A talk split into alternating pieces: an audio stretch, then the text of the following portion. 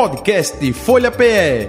Análise das principais notícias do dia no Brasil e no mundo. Entrevistas e informação com a credibilidade da Folha de Pernambuco.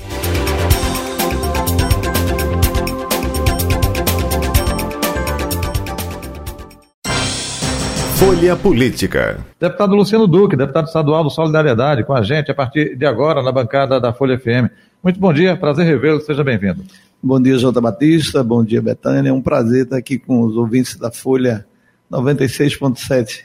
Betânia Santana, é, colunista de política da Folha de Pernambuco. Bom dia, Betânia, tudo bom? Bom, Jota, bom dia, bom dia deputado, muito obrigada por ter aceitado nosso convite, bom dia a quem nos acompanha. Que discurso, hein, Jota? Do presidente. Gostou? Gostei. Gostou. Achei forte e achei é, incisivo em pontos que são muito atuais, sabe? Tipo, a desigualdade que ele diz que aumenta cada vez mais, né? Uhum. A transição ecológica e energética, Isso. os problemas. E, e, sem deixar de fazer a conexão, apontando problemas internacionais uhum. e sem deixar de fazer a conexão com o Brasil. Claro, não, né? não é um discurso interno, não é, é, como a gente viu até em outras ocasiões é, do ex-presidente Jair Bolsonaro. Ele falou claro, do Brasil, mas no contexto internacional. Até porque ele não está falando aqui para o Congresso Nacional, está falando justamente mundo, para a né? ONU, né? É, fez críticas, sim, até é, com relação à Agenda 2030 da ONU, que pode ser um fracasso, né? Diz que o ritmo está lento. E também é, alertou com a questão de acabar a pobreza, é, que, segundo ele, acabar com a pobreza e a fome está um processo anestesiado. Isso, faltam fez só a crítica, anos, né? é, fez, a, fez a crítica também ao, ao, investimento em armamentos e justamente não em acabar com a fome, com a pobreza. Enfim, isso, isso vai repercutir muito ainda. É, é até aproveitando, é, deputado, é, o deputado estava se dirigindo para cá, não ouviu o, o, o discurso, né? É, quando ele chegou já estava já terminando o discurso é, do presidente Lula é, foi vista com muita expectativa e agora, pelo menos as reações que a gente está observando aqui é, nos sites, nos blogs, enfim, é de que realmente atendeu aquilo que a ONU queria ouvir, né? De um presidente é, é, do Brasil e do Lula, pela oitava vez discursando lá nas Nações Unidas. De fato, o Lula é um grande estadista, né? um líder mundial, e toda fala dele tem uma repercussão enorme né, as pautas né, que ele levanta hoje, a questão ambiental, a desigualdade social, não são temas né, novos, são temas recorrentes, mas que cada vez mais o mundo precisa discutir né, o aprofundamento da, da crise climática né, e a utilização de energias limpas e renováveis, que é o caminho. É? Alguns negacionistas dizem que não, é que a questão ambiental não tem nada a ver com o uso de combustível, mas, de fato, essa tese ela está caindo em desuso porque o mundo está aí vivendo catástrofes, inclusive o próprio Brasil, coisa que a gente nunca viu. Perfeito. Betânia? É isso, inclusive, Jota, nesse mesmo discurso, deputado, ele fala também que 10 bilionários detêm mais, mais dinheiro, mais riqueza do que 40% da população. Então é uma coisa que não dá para ficar inerte, né? Você tem que se mexer, se mobilizar e, e reforçar isso tudo. Enfim. Sem mas, dúvida, né? a é. concentração de riqueza cada vez aumenta mais, as transnacionais, né? o mundo inteiro consome produto desse povo, né? dessas grandes empresas.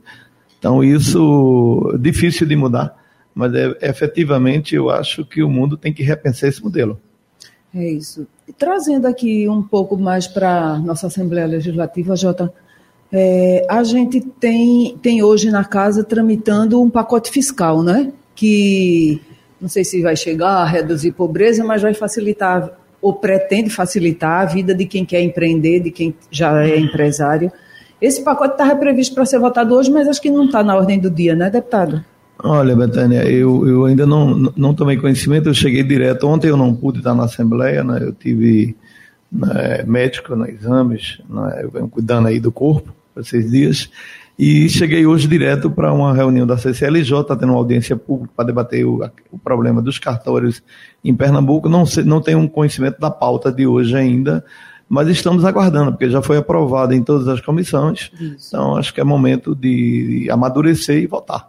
Mas o senhor acha que é um projeto muito polêmico, porque tem aí a história da linearidade do IPVA e tem o, a subida do ICMS, né? É um Sem pouco... dúvida, né? Todo, todo projeto que mexe né, em cobrança de impostos, ele é polêmico, não é? O governo né, fala em aumento de impostos, mas todos os governos também, também estão aumentando, né?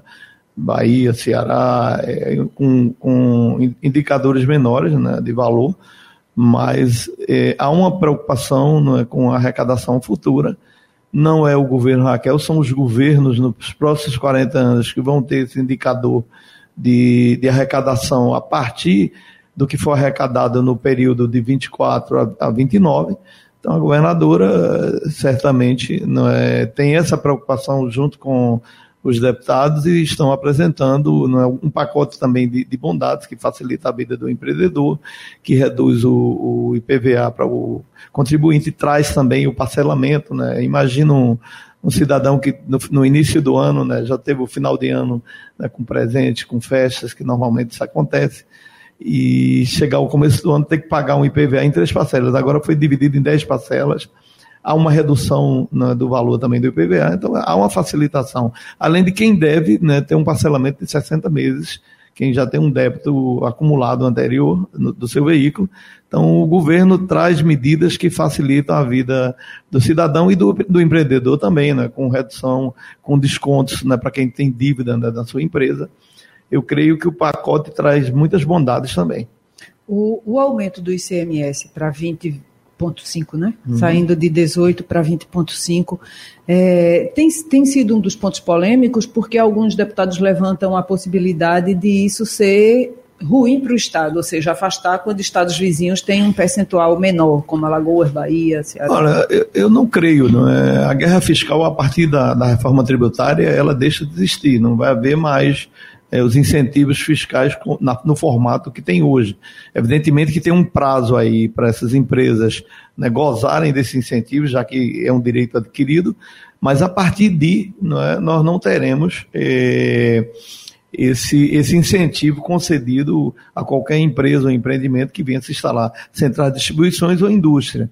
Eu creio que o mercado de Pernambuco é suficientemente maduro não é? E nós vamos viver um boom de desenvolvimento a partir da capacidade de investimento do Estado. Eu, eu creio que outros mecanismos poderão ser criados pela governadora Raquel Lira, ou para os governadores que a sucedam, e de certa forma, é, Pernambuco, com essa tomada de decisão, com certeza vai ter mais dinheiro em caixa para investimento, melhorar a infraestrutura, melhorar a saúde da população, porque não adianta também o Estado estar paupérrimo, né, não ter dinheiro para resolver a questão da, da, interiorização da saúde, da infraestrutura né, para levar água para o cidadão, das estradas que fazem a economia girar. Eu creio que o caminho escolhido, a opção da governadora Raquel junto com a Assembleia, creio que a maioria deve apoiar e aprovar essa proposta, é no sentido de que Pernambuco possa vislumbrar o futuro, né, onde nós temos uma economia mais pujante e traga mais desenvolvimento e mais geração de emprego para o nosso povo. Jota, eu fiz uma listinha aqui de casamentos, vice, uhum, para a é. gente com, começar a conversar sobre as relações e esses casamentos que se dão no, no campo político. Uhum. O, eu pensei que você tivesse na pessoa na, na coluna de Roberta Jugman, né? social não, mas é política. Político, político. Mas vale também que Roberta aborda também essas Também, é. Vamos lá. É, o senhor acha que deu um passo correto quando, quando saiu de ser independente para ser base do governo Raquel Lira? Como é que está essa relação? Olha, de fato, você sabe e me conhece, eu sou líder do Partido de Solidariedade. O diálogo na Assembleia eh, tem que ser com os pares. A princípio, houve um confronto e nós compreendemos que o entendimento da maioria deveria prevalecer na casa. Eu vejo o exemplo hoje, o presidente Lula traz o PP para sua base mesmo com uma divisão, mas na compreensão do partido que o mais importante é o Brasil. Da mesma forma, a Solidariedade compreende que o mais importante para Pernambuco hoje é apoiar o governo nas pautas de interesse do desenvolvimento do Estado. Então, despolitizar um pouco essa decisão, eu acho que é necessário nesse momento. Eu, eu compreendo não é, que muitos é, podem achar é, que é adesismo puro, mas de maneira nenhuma. Eu, eu creio que a boa política, né, o que é importante para o desenvolvimento de Pernambuco não pode ser colocado como uma questão política partidária né, e nos, nos colocar no nós contra eles. Eu acho que a gente tem que ter maturidade né, do nosso papel enquanto político, enquanto legislador e, acima de tudo, né, na, na, compreensão daquilo que é mais importante é, para o Estado nesse momento. Então, a política se faz no tempo da política. E a política se faz no tempo da política, que é sempre, né, deputado? Não é não? Esse negócio de 2024 só em 2024, é... isso não cola mais não, viu, deputado? É... Pois é, mas eu continuo é, é, fazendo essa, essa afirmação, né? 24, vamos discutir em 24. Eu acho que né, enquanto deputado, eu estou assim, animado com o papel que eu tenho exercido naquela casa, nas comissões, nas frentes, na discussão de temas importantes para o Estado. E é, a antecipação do processo político de decisão que vai acontecer em 24, eu acho é, um desserviço, né? acho muito prematuro. Falar, colocar ideias é natural, mas não aprofundar o tema como sendo um tema principal. O Solidariedade é presidido é, no Estado pelo marido de Marília, né? Marília Reis, e ela é a vice-presidente nacional do partido. Foi adversária da governadora Raquel Lira na última campanha. E é a líder do seu partido aqui. Como é que está essa sua relação com, com Marília Reis? Ora, a relação é a melhor possível. Não tenho nada a desabonar o pensamento de Marília, como ela também deva ter em relação à minha pessoa.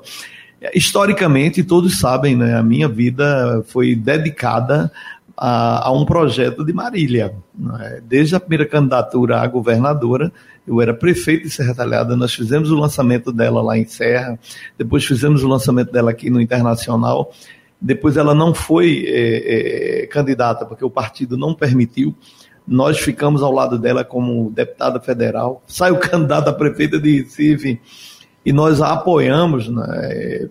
No segundo turno eu vim para cá, assumimos a campanha. Então sempre fui um, um aliado em conteste da, da, deputada Marília. E na compreensão né, da, da movimentação política, ela tem esse entendimento igual ao meu. Ela lá no governo federal, ela confrontou inclusive o próprio partido dela é? e foi respeitada essa decisão. Ela foi eleita primeira, segunda, ou foi primeira ou segunda secretária. Então, ela compreende também essa movimentação nossa aqui, né, que é natural na, na, na, no debate político, né, o contraditório. Nem tudo a gente pode concordar. Agora, historicamente, eu sempre fui um aliado dela, e está aí o tempo não é, para mostrar, de fato, né, que nós sempre ajudamos Marília Reis nas teses dela e agora eu espero o mesmo respeito que a tenho. Ela, eu é, enxergo que ela está dialogando com um adversário histórico dela, que é João Campos. Né? A Aline Mariana, inclusive, assumiu aí, que é uma aliada histórica dela, um, um, o mandato de, de, vereadora com o chamamento né, da esposa do Romero Albuquerque. E eu sei que há diálogo hoje, pessoas do, do próprio PSB dizem que Marília está dialogando com o PSB e nós respeitamos essa posição dela. Lá em Serra Talhada, da mesma forma, né, historicamente todo mundo sabe que nós sempre fomos adversários do grupo do Sebastião Oliveira, com todo respeito a ele. Isso não significa que nós não possamos sentar e dialogar a política, mas historicamente nós sempre fomos adversários. E Marília foi candidata com o vice Sebastião, né? nós compreendemos, votamos na, na chapa e hoje ela continua com uma boa relação com ele e eu respeito essa boa relação, como ela também deve respeitar a boa relação que nós estamos tendo com o governo Raquel Lira. Mas ela mantém uma boa relação com o senhor, porque dia desses eu vi que ela, numa das rádios lá, acho que foi em Serra mesmo, ela questionou sua postura, disse que eu acho que ele sumiu na hora de votar em projetos importantes como o piso e a LDO. Ora, primeiro, a LDO, de fato, acho que ela foi mal informada. A LDO não foi votada no dia por falta de quórum e eu estava é, internado no, no, hospital memorial, né, com uma crise e não preciso estar trazendo um atestado de saúde, evidentemente.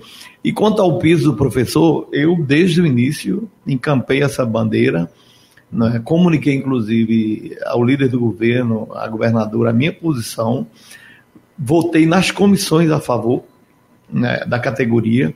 Fui um dos que obstruí a votação, a primeira votação, e a governadora veio com o rolo compressor. E no dia é, que foi votado, que o, governador conseguiu 32 votos, eu estava realmente doente. É, eu, eu, eu te digo, Betânia, é, não é coincidência, foram fatos que aconteceram. É, de fato, não é, a minha saúde não estava legal, e isso acontece, né? Eu, eu tava, queria, naquele dia da, da, da LDO, eu acho que eu estava com uma, uma virose, eu não sei exatamente, e acabei de parar lá no, no como é o nome, no, no hospital no memorial. memorial com 39 graus de febre, não estava legal, tanto é que eu fiquei internado lá. Então, respeito, né? acho que ela está mal informada dessas questões, mas é, no debate a gente continua né, trabalhando na relação com ela e com a irmã dela. Você veja, eu dobro em vários municípios com Maria Reis. Nós tivemos, inclusive, lhe visitando Betânia. Na cidade de Betânia com Maria, né? Fomos para o aniversário de uma liderança nossa lá, um vereador importante do nosso grupo. E mantém uma boa relação tanto com Maria como Marília. Agora, é, quando o senhor diz manter uma boa relação com Maria e com Marília, é, esse é um olhar de quem está de fora, que eu não, não, acompanho muito de perto essa história, mas parece-me, a gente já ouviu alguns boatos, Jota, hum. de que a relação entre Maria e Marília também não está lá essas coisas. E aí é justamente num momento em que o senhor reforça os laços com Maria. De maneira Isso... nenhuma. É, é, eu, eu, eu, falo com Maria toda semana, é, porque mandatos de deputados, a gente tem pautas por exemplo, eu venho cobrando dela constantemente a discussão é, do, do, de uma pauta né, em relação ao FNDE, recursos do, do Ministério, né, com relação a mediadores ou professores de apoio. Ou seja, não há recurso né, para esse tipo de política, né, para que o governo federal aporte ou crie um programa específico é, no sentido de cuidar das crianças autistas, TDAHs especiais o governo precisa ter uma política com recursos não é, previstos, porque hoje é, o Ministério Público ou, ou, a Justiça vai lá e cobra da Prefeitura, cobra do Governo do Estado, que bota mediador, que bota professor de apoio, mas não há recurso no Fundeb, não há um programa específico para isso. E eu tenho cobrado muito de Maria. Maria, olha, a gente tem que discutir esse tema lá em Brasília, como do deputado Carlos Vera também. Eu tive com, com o Fernando Rodolfo lá em Serra Talhada, eu cobrei também dele, que eu acho que é importantíssimo trazer esse debate né, para o Congresso Nacional, porque a, a, cada vez mais a gente tem mais crianças né, com essas síndromes e não há uma política específica para cuidar. Você sabe que, que a, as crianças né, vão para as escolas e os mediadores não são qualificados, não estão preparados para cuidar dessas crianças, e aí a gente tem um grande problema, porque não há uma evolução. Eu sou pai de autista. Eu sei exatamente do que eu estou falando. Mesmo numa estrutura privada, numa escola privada, não são poucas as escolas que têm esse olhar. Então, o governo federal, de fato, precisa discutir essa questão. Eu quero ir a Brasília. Eu tenho uma relação próxima não é, com Isolda Sela, né, que é a, a segunda pessoa lá do Ministério, do, do Camilo Santana, e quero levantar esse tema que é muito caro a nós aqui na Assembleia, como também a gente deve estar tá cobrando do, do, da, do Congresso Nacional, que começa a discutir, né, para que se coloque um programa e recursos específicos para atender essa peculiaridade, esse problema que aflige a maioria da população né, que tem filhos né, nessa situação. Ou seja, o investimento federal precisa chegar de fato, que aí vem capilariza, vem para o Estado e vem para o município, recurso garantido para treinamento, capacitação e implantação dessa política para cuidar. Né? Por exemplo, Pernambuco tem quase 900 mil pessoas com é, é, situações é, especiais, né? são pessoas especiais. Então, o, o, olhar, eu sei que são adultos, crianças e idosos, mas a política da formação, da educação, precisa ter um olhar diferenciado para esse tema. O senhor citou Serra, que esse fim de semana. Foi nesse fim de semana, né? Que foi onde. Quando chegou o Ouvi para Mudar. para Mudar. Não é isso? E, e o senhor fez um discurso muito contundente lá em, em Serra, cobrando, eh, eh, fazendo alguns elogios. Foi um morde a sopra, né, deputado? Fez alguns elogios e depois cobrou muita coisa, uma lista grande de, de prioridades que a região precisa, a governadora. De fato, não tinha nem tudo aquilo que eu compreendo. Eu tenho percorrido o estado inteiro, Betânia, no programa criado por nós, Diálogo por um Pernambuco Mais Forte, e ao mesmo tempo com a Dana Portela, a gente tem feito o PPA da Assembleia Legislativa, e nessa andada eu tenho uma compreensão é, daquilo que as pessoas esperam de um governo. O governo é novo, então, se a gente tem a, a possibilidade de ter uma ferramenta né, onde a gente possa colocar o sentimento do povo, as necessidades reais e transformar isso num projeto é, para que a governadora possa aproveitar é, na compreensão de que um governo participativo é, escuta a população, eu creio que esse é o bom caminho. O fato de ter um discurso contundente sempre foi o meu discurso, não é? eu nunca mudei né, naquilo que eu acho que são teses importantes para a sociedade, a minha defesa vai ser sempre muito forte e veemente. E no, no o, elogiar é, o governo pela, pela ação, como, como elogiei o governo Paulo Câmara também, eu, eu participei muito da, dessas plenárias onde se discutia né, os problemas de Pernambuco.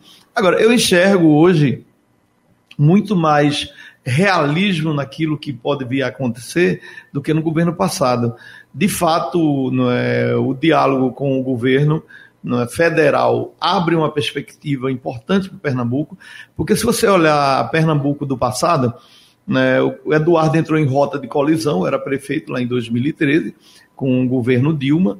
A partir disso, Eduardo sai candidato a presidente. Né, Eduardo morre num acidente, é, perdem a eleição, eles votam em Aécio. Dilma é a presidente e o PSB ao invés de se recompor, fez uma oposição radical ao governo Dilma. E aí vem o famoso golpe, né, que o PSB foi um dos patrocinadores. Né? Eu era petista na, naquele momento.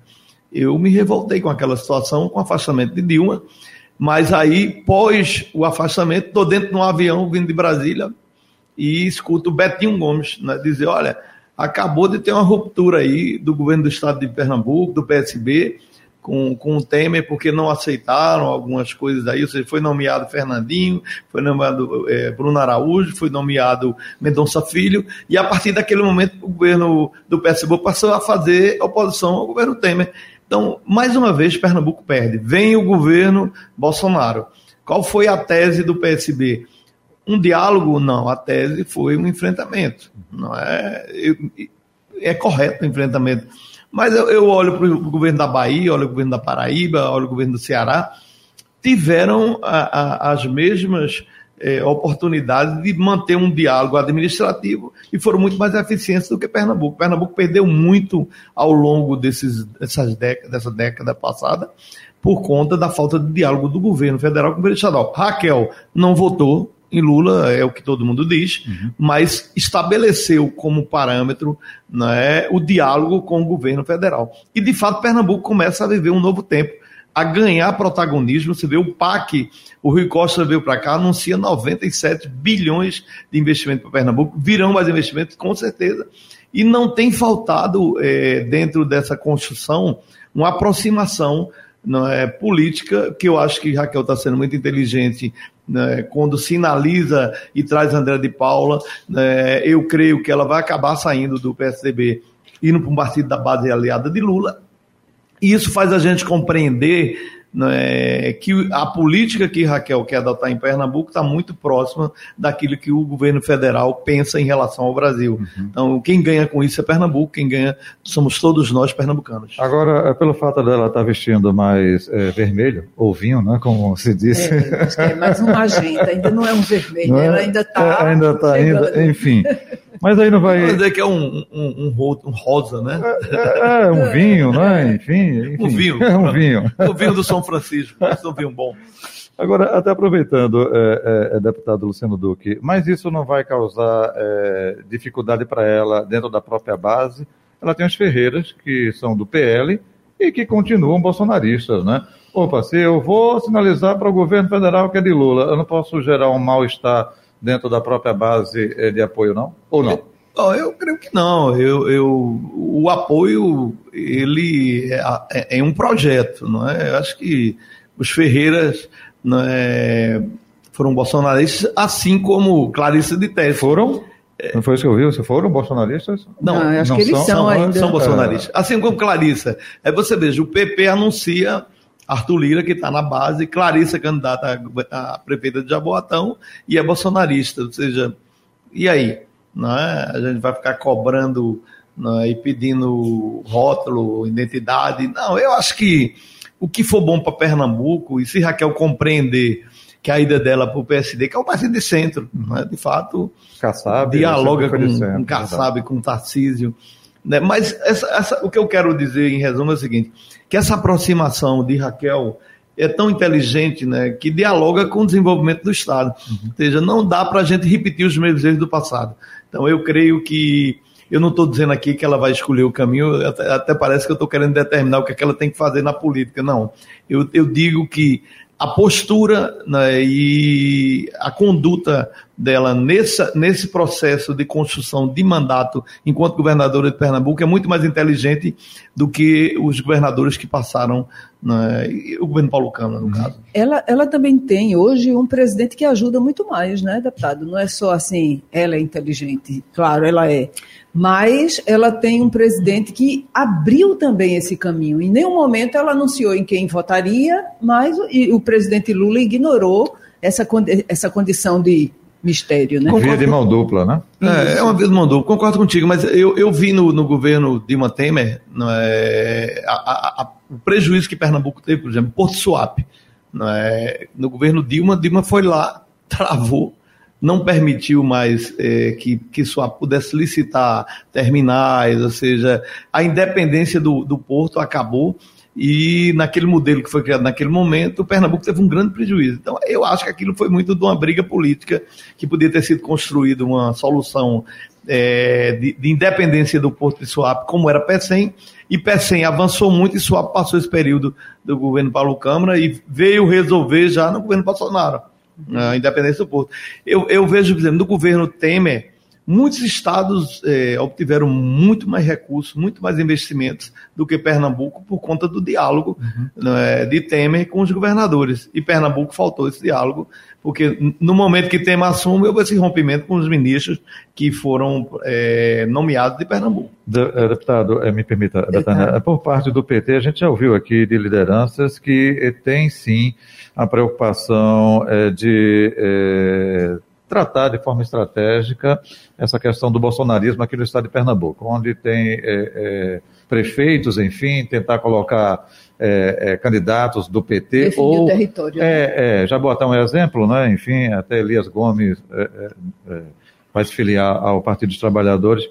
O senhor acha que justamente 2018, 2022, opa, teremos agora em 2024 a eleição municipal também acirrada, bolsonarismo, lulismo, é um pouco não disso, creio. Não? A eleição de prefeito são eleições, eleições né, que se define o destino de uma cidade. Né? As lideranças locais se sobrepõem às nacionais. Essa, essa história de nacionalizar a eleição, aqui em Recife, quantas vezes a gente viu isso dar errado, né?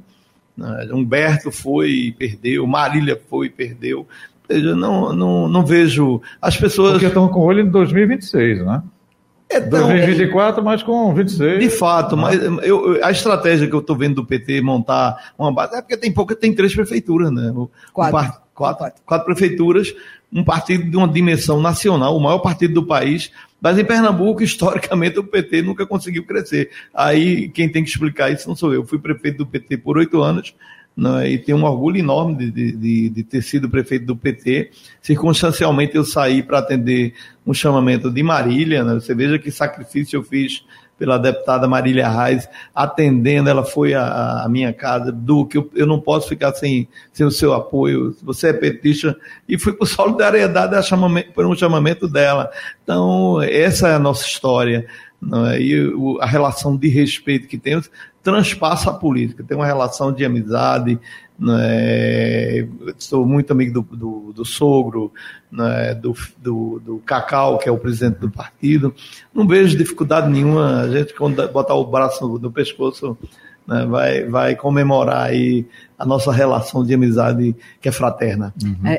É, Esse é um recado para Marília. É, Marília, total, total. assista o YouTube depois deixe da entrevista. Deixe de duvidar de mim, deixe de duvidar de mim. eu, eu queria voltar um pouquinho, Jota. Para finalizar por conta da hora. Para finalizar, é. Ao discurso lá de Serra, que foi concluído assim com volta, Luciano. E eu vi, eu não estava lá não, mas eu ouvi o discurso. E aí era assim, volta, Luciano. Isso significa o quê, hein, deputado? Pois é. é Ouvindo, ainda, bem a voz não, do povo. ainda bem que eu não convidei ninguém, que eu estava tão ocupado aqui em Recife, né, com, a, com a, as comissões, eu só pude ir no dia, né, e cheguei realmente no dia do, do evento. Na verdade, as lideranças, alguns amigos que foram chamados para participar, e lá estava a população não é, convidada, e tinha lideranças de vários municípios também. E, e, no final do meu discurso, eu não sei de onde partiu esse volta, Luciano, mas a gente fica feliz, lisonjeado, né? Isso significa que o nosso trabalho né, tem uma história de êxito e as pessoas sempre vão ficar lembrando da gente. E que a prefeita tem que se cuidar, né, Márcia Conrado?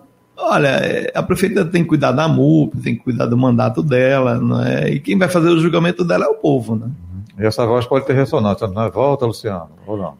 É, diz, todo mundo que vem aqui diz assim: a gente precisa acompanhar as pesquisas e, e, e ouvir o chamamento é, do povo. Quem decide né? é o povo, não é isso? É, não tem muito isso, disso, né? Não, não. O, eu não sou soldado, né? Enfim. Essa história não, não, não, não cola no discurso, não.